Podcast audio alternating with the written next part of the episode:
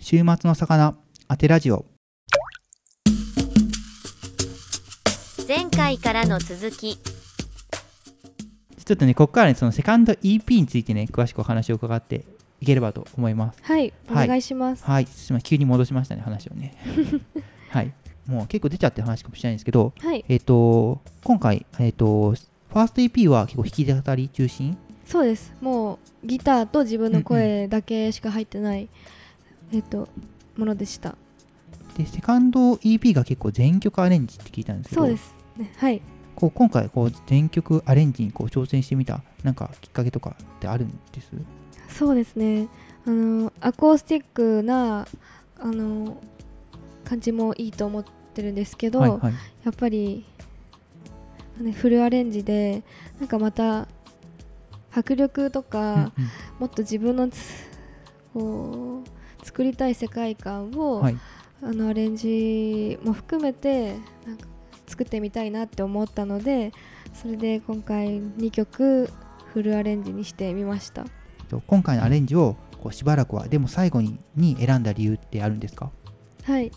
と今回はそのそもそもパセカンド EP を作る時に2曲入れたいなって思ってましてで全く違うようなジャンルにしたくてでまあちょっと明るめな感じの1曲とまたちょっとそれ明るさとはちょっと違うような曲を1曲入れたいと思って、はいはい。でそれで自分の作ってあった曲の中かうんら、明るめな曲でしばらく選んで、もう一個の方のデモ最後にははちょっとなんですかねシティポップとかじゃみたいなローファイみたいはない。サウンドにしたくて、でうんちょっとまた違った雰囲気が出る曲がいいなと思って選びました、はいはいはいはい。わかりました。ありがとうございます。はい。で今ね、えっとお話を聞いたアルバムの中からね、えっと今回デモ最後にはっていう楽曲をねちょっと流したいと思います。はい、はい。をねラナさんの方からお願いします。はい、では聴いてください。でも最後には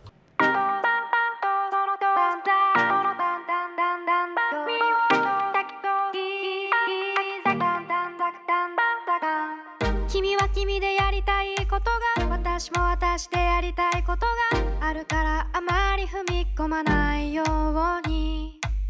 していたけれどそのせいでだんだん遠ざかってしまった。二人の間の距離感。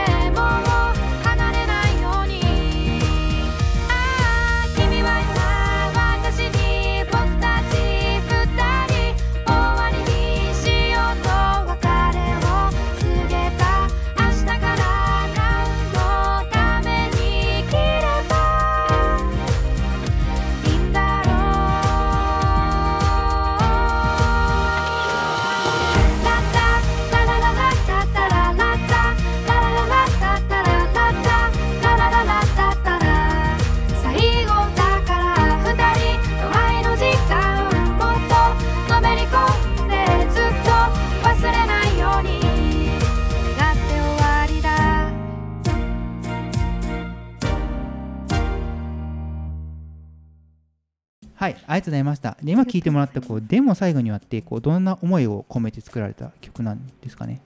はい、この曲はある一人の子が最初の方になんか自分の置かれてる状況をこうなんか考えたりするんですけどでもそのサビのところででも最後にはやっぱりこう待って行かないでとかそういうことを思ったりえ伝えて伝えたくなったりしてしまうっていうようなことを伝えたくて書いたんですけど、はいでもちょっとなんか聞く人によってこのいろんな解釈をしてもらいたいというか自分ではあんまりこうこうこうこうでこうでということを伝えずに、はい、なんか歌詞とかメロディーとかをうんなんか聞いてもらえたらなと思っています。はい、わかりました。ありがとうございます。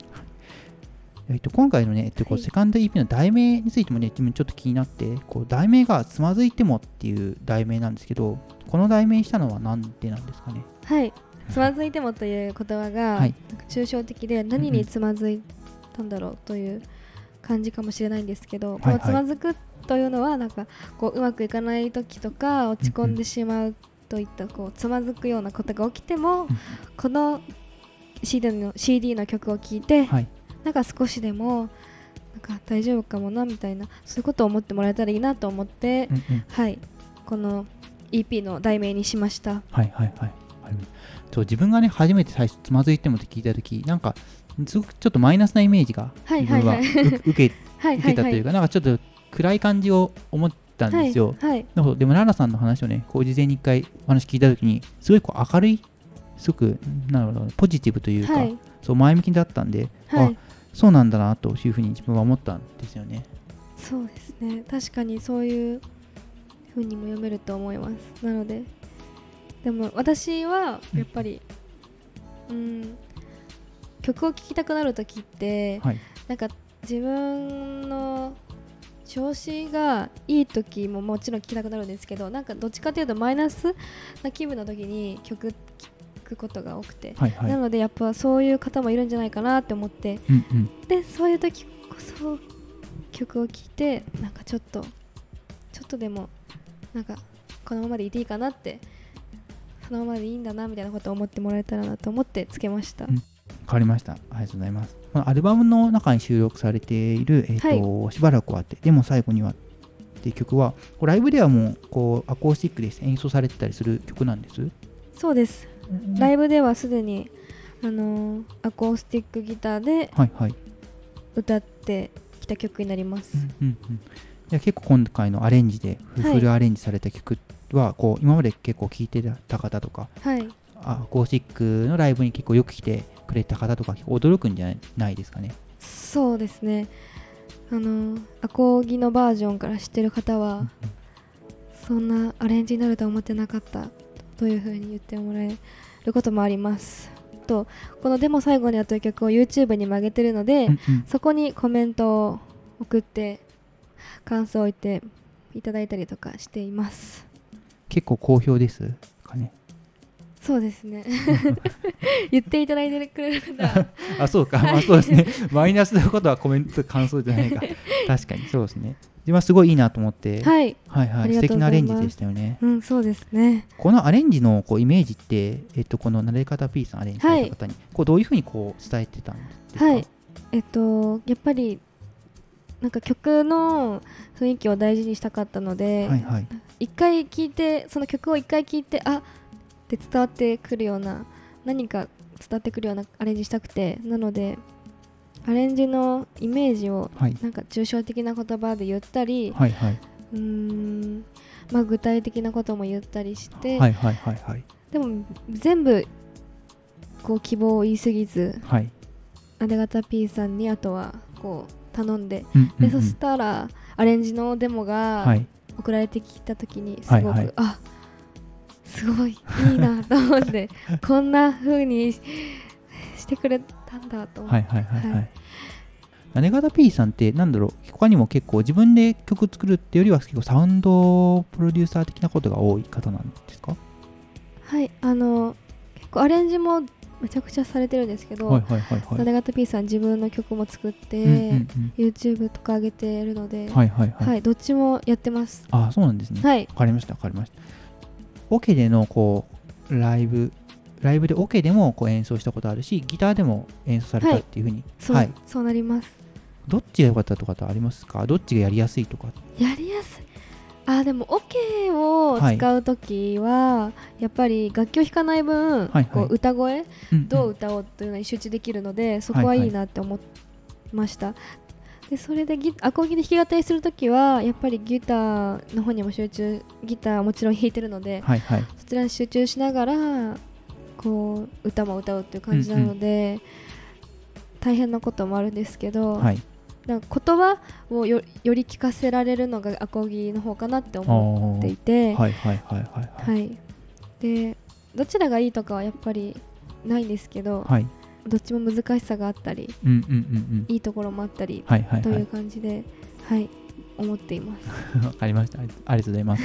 そうなんかリトモさんの話ばっかりしてたけどリトモさんもこうオケでもやるし、はいはいはい。バンドでもやるからはいはい。だからオケでやるときはこう手持ち無沙汰というかなんか両何も持ってはいはいはいない。状態、このうんいつもギターを抱えてるから、はいはい何も持ってないところがからなんか動かないととかっていうのがちょっと難しさというかなんかうんうん。いつもと違う感じがあるあの、わかります。初めてオケを使ってステージに立った時に、あのガーデンパーク浜名湖ガーデンパークとはいはいはいはい。いうすごいすごい大きうんうなん。ステージのところに立ったんですけど、はい。その時本当にあの初めてでやっぱ慣れてなくて、はい。もうなんかちょっと棒立ちに近い感じになってしまってではい後で動画見返したらもう、はあこれは これはと思ってははいい、思ってそうですね。そのやっぱ動きとかも意識しながら練習はするようにしています、うんうん。を使う時は、またじゃあ違った難しさやっぱあるんです、そうオケはオケの。はい。なのですごいリドモさんの気持ちもわかります。はいはいはい。はい。わかりました。ありがとうございます。じゃあえっと今日はねあの今までシンガーソングライタはい。ーとしての活動と、はい。あのプラソニカ名古屋としての活動、あと新しく発売されたはい。セカンド EP の話をねお伺いしてきたんですけども。はい。はい。どうですか？あの収録してみてすごくなんか自分が普段、こう悩んでることとか思ってること、はい。なんか抽象的に思ってたようなことを、うんうん。あの自分以外の方にはい。喋るっていうのが新鮮というか、はいはいはいはい。なんかすごくなんか濃い時間だなと思っています。わかりました。ありがとうございます。来週はねえっと今、はい。ラナさんが悩んでいるなんかフライヤーなどアートワークデザインとかはい、アートワークだ、まあ、デザインだったりってことと今後の活動についてねはい、はいまた詳しくお伺いできればと思いますお願いします。はい、よろしくお願いします。はい、今週のゲストは浜松市を中心に活動しているシンガーソングライターのラナさんでした。ありがとうございました。ありがとうございます。次回へ続く。週末の魚、当てラジオではお便りを募集しております。概要欄の Google フォームや Twitter の DM でお送りください。また、SNS でも、ハッシュタグ当てラジオをつけて投稿してくだされば、見に行くので、たくさんつぶやいてくれれば嬉しいです。